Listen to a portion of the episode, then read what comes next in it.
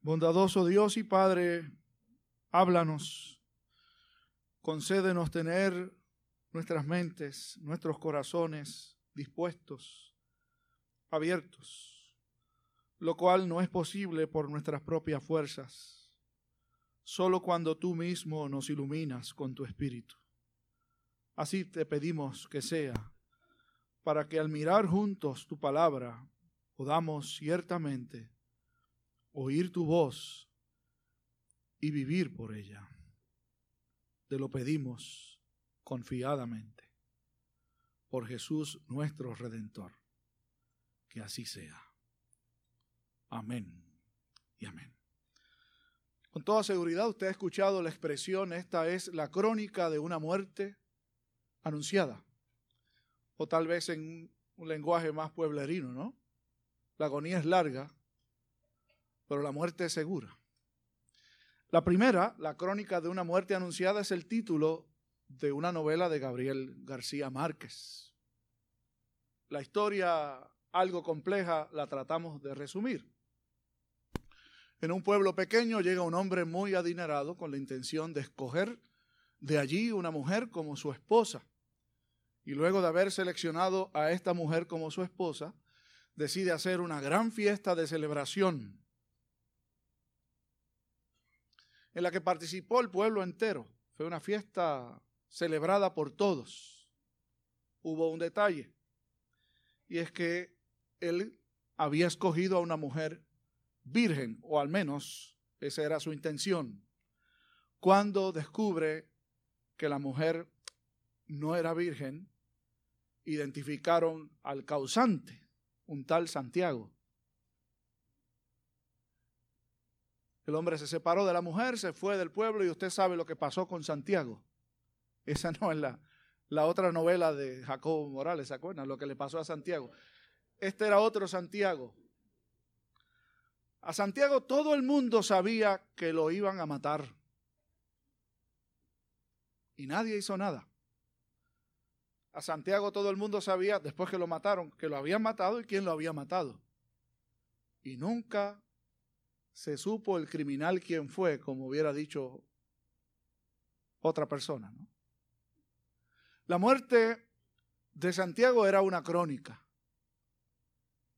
de un destino final que todo el mundo sabía cuál habría de ser, pero que nadie le hizo caso o nadie hizo absolutamente nada para ello. Durante este mes estamos hablando, vamos a estar hablando sobre la vida futura y es absolutamente necesario para hablar de la vida futura, hablar de otro tema mucho menos simpático, del cual el pastor Pérez comenzó a conversar con ustedes desde este púlpito el pasado domingo. Y es el tema más impopular del mundo. Usted sabe cuál es. La muerte. Por causa de nuestro oficio, los ministros, pues tenemos que hablar de la muerte, lo hacemos con bastante frecuencia. Hay algunas personas que no les gusta, aquí no los hay, gracias al Señor.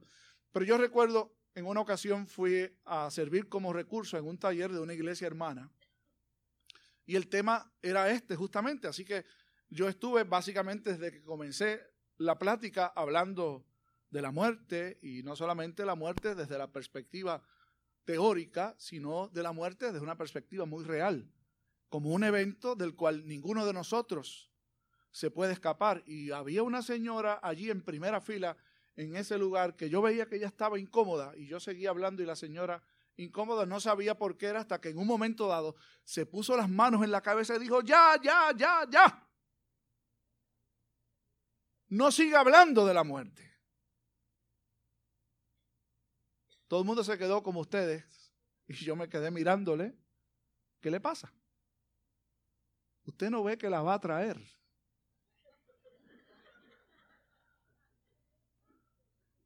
Si usted la sigue mencionando, la va a traer. Yo entonces me reí aliviado porque pensaba que era otra cosa lo que le pasaba. Despreocúpese, señora, le dije. Yo no la voy a traer. Ella cambió el rostro.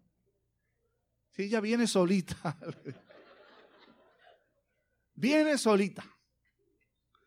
Yo suelo decir con bastante frecuencia, sobre todo en los funerales, en las funerarias que si usted pasó de largo y no quiso hacerle caso al libro que ponen en la entrada de la capilla, porque piensa que por ahí van a pasar lista. Alguna gente no pone su nombre allí porque cuando pasen lista no quieren estar, como dijo un escéptico, Woody Allen, no es que yo le tenga miedo a la muerte, es que no quiero estar allí cuando ella venga. Todos tendremos que enfrentarla, tarde o temprano, pero no podemos obviar la realidad de que la muerte cambia todas las cosas, trastoca nuestros planes, nuestras ideas. Los seres humanos quisiéramos perpetuarnos y pensar que vamos a durar para siempre y llegamos a creer que si, si evitamos hablar del tema, pues no va a suceder, lo cual todos deberíamos entender que es imposible. Hable o no de la muerte, usted no la va a traer. Sus días y los míos están todos contados. Ahora bien, aceptar esa realidad, asimilarla, que a todos les recomiendo empezar a hacerlo ahora, ¿saben? No espere a que llegue la muerte de un ser amado para usted empezar a acostumbrarse a la idea de que se fue. O como dijo una anciana de esta congregación, que desde que me lo dijo yo trato de no volver a decirlo. Solo usamos la expresión, perdí a mi papá, perdí a mi mamá, perdí a mi esposa, y ella me dijo al salir del servicio aquel día, recuerdo bien, y ella está aquí y me está mirando. Pastor, nosotros no perdemos a nadie. Y dije, ¿cuánta verdad has dicho? Es que es una expresión que uno acuña y la hace parte de su vocabulario y ustedes y yo sabemos que nadie pierde a nadie porque nada ni nadie es de nosotros. De hecho, ni siquiera nos pertenecemos. Los cristianos somos del Señor. Pero cuando muere uno de los nuestros, o cuando nos anuncian que uno de ellos está acercándose a la muerte, cuánto nos duele, cuán difícil se nos hace. Dios, que tiene en su perfecto plan todas las cosas que suceden, sabía que hoy íbamos a conversar sobre este tema. El viernes pasado me entero por las redes de que un sobrino de un servidor, yo tengo sobrinos de mi edad y mayores que yo, pero eso no es mi culpa, ¿no? Otro día tengo hermanos muchos mayores, es la razón por la que tengo muchachos de mi edad y que otros que no son tan muchachos, que me dicen tío. Pues este sobrino mío, que es casi contemporáneo conmigo, puso una nota en las redes sociales expresando un dolor que nadie podía entender ni explicar. Tiene un hijo de 24 años que se entera él a través de un compañero de hospedaje en la universidad donde está el muchacho, que amaneció muerto. Y a uno le toca, ¿verdad?, la responsabilidad y el privilegio de tratar de acompañar a la gente cuando les toca enfrentar una noticia tan desastrosa y tan difícil como es ver a un hijo morir cuando se supone o no se espera que sea lo que suceda, más bien que los hijos enterremos a los padres. Pero un padre o una madre ver a un hijo suyo partir, no importa las circunstancias, no importa la edad, creo que es una de las experiencias más difíciles y dolorosas. Yo conversaba con él, por la gracia del Señor, desde unos años para acá, él conoce la fe cristiana y le sirve en el seno de la fe cristiana compartía conmigo que su hijo, este chico, hacía justamente una semana, lo llamó para decirle, papá, acepté a Jesucristo como mi Salvador. Y para uno que está al lado de acá y conoce la fe, para mí esa fue la mejor noticia, ¿saben? Yo trataba de hacerle saber a él a través del teléfono que en medio de todo el dolor uno debería tener la capacidad Tal vez aquel no era el momento, ayer justamente, pero yo dije, alguien te lo tiene que decir. Y yo te lo voy a decir. Y lo primero que le dije es, nadie es de nosotros, nuestros hijos no son nuestros. En segundo lugar, el mejor consuelo que cualquier creyente puede tener es que los que formaban parte de nuestro núcleo íntimo, es decir, aquellas personas que amamos, cuando mueren van a estar con el Señor. Porque esa es su promesa. El que cree en mí, aunque esté muerto, vivirá, dijo el Señor. Y por último, la esperanza que es ciertísima, que podemos abrazar todos los creyentes, es que algún día la muerte morirá. La muerte dejará de ser. Ese día ya no habrá más llanto, dolor ni separación, porque estaremos juntos con el Señor.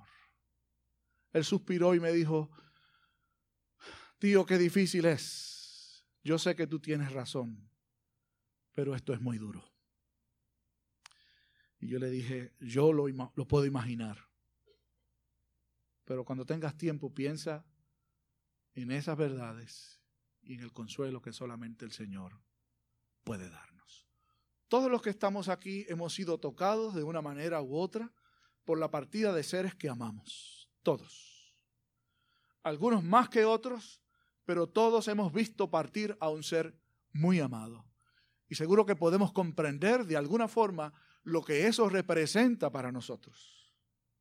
Lo que eso representa para la composición de una familia. Lo que eso representa para las expectativas que nosotros hacemos con relación a nuestro estar aquí, nuestra estancia en este lugar. De hecho, ese sentir no es único nuestro. La iglesia del Señor, los creyentes han, lo han tenido que manejar por siglos. La iglesia en Corinto, a la que Pablo le escribe aquí, no fue la excepción. De hecho, tenían un debate entre ellos que tenía que ver en esencia con eso, con la partida de seres amados, con cómo la muerte impactaba sus vidas y qué debía pasar después de la muerte. Y había todo tipo de expectativas con relación a la muerte. Algunos pensaban que la muerte era un momento y un evento, perdón, de separación total completa y permanente. Es decir, cuando alguien moría no se volvía a saber de ellos jamás. Y entonces desarrollaron una herejía dentro del seno de la iglesia que consistía en negar la resurrección después de la muerte. En ese contexto, Pablo le escribe a la iglesia este capítulo 15, que es un tratado maravilloso acerca de la resurrección y sus implicaciones que no aparece en ningún otro lugar en las Sagradas Escrituras. De hecho, es el capítulo más largo de esta carta del apóstol Pablo. ¿Y cuál es su argumento? Su argumento es un argumento de mayor a menor. Si algo mayor es cierto, lo menor debe serlo. Un argumento creo que es bastante fácil de utilizar para convencer. Si en esto tenemos razón, en esto que es secundario o de menor importancia, obviamente tenemos el mismo efecto. ¿Y cuál era? Pablo dice que Cristo resucitó, lo cual era el testimonio de la iglesia. Parte del querigma, el querigma era la proclamación, el mensaje esencial de la iglesia del primer siglo. Era, que Dios se hizo hombre en la persona de Jesucristo, que vivió entre nosotros, que murió, que al tercer día resucitó y que ascendió al cielo y está a la diestra de Dios nuestro Padre. Ese era el núcleo de la esencia o la esencia de la fe cristiana del primer siglo y debería serlo por siglos. Algunos le han dado con negar desde el principio que Dios se hizo hombre y luego negar que Dios hombre murió y resucitó. Para los primeros creyentes eso era un asunto de vital importancia. Pablo entonces pasa a refrescarle su idea. Cristo murió y Cristo resucitó, de lo cual hay testigos. Todavía en aquel tiempo había testigos, personas que lo habían visto, que podían dar fe de que realmente Jesús resucitó. Y luego de establecer eso, Pablo dice de hecho que el Señor se le apareció hasta él. Más tarde, cuando en, camino a Damasco el mismo Señor se le aparece y le llama Pablo o Saulo, Saulo, ¿por qué me persigues? Pablo entonces pasa a decir que si Cristo no resucitó, nosotros tampoco vamos a resucitar.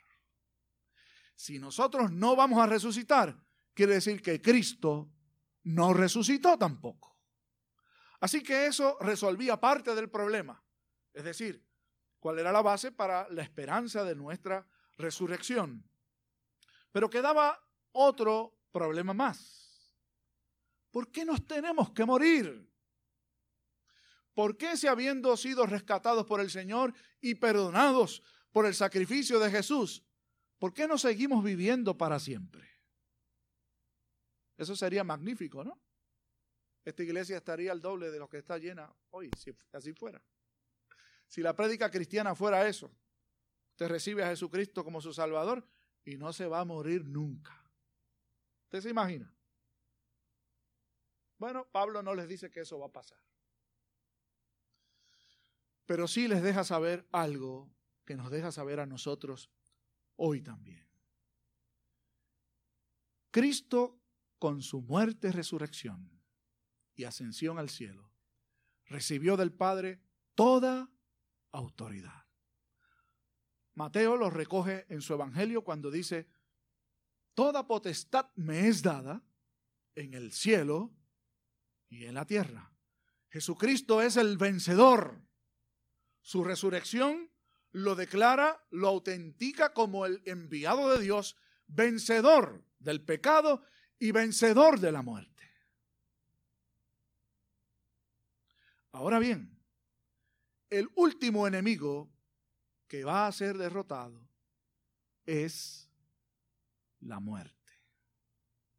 Y utiliza una imagen que de hecho la cita de, un, de uno de los profetas, que está delante de nosotros, que ustedes escucharon hace un rato la conversación con los niños, que a mí me parece genial. ¿Dónde está, oh muerte, tu aguijón?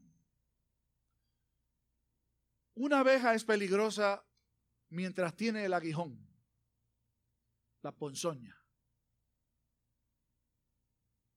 Lo que Pablo está diciendo aquí es que aunque tú y yo nos vamos a morir, y él también, la muerte, ha perdido su ponzoña, ha perdido el aguijón.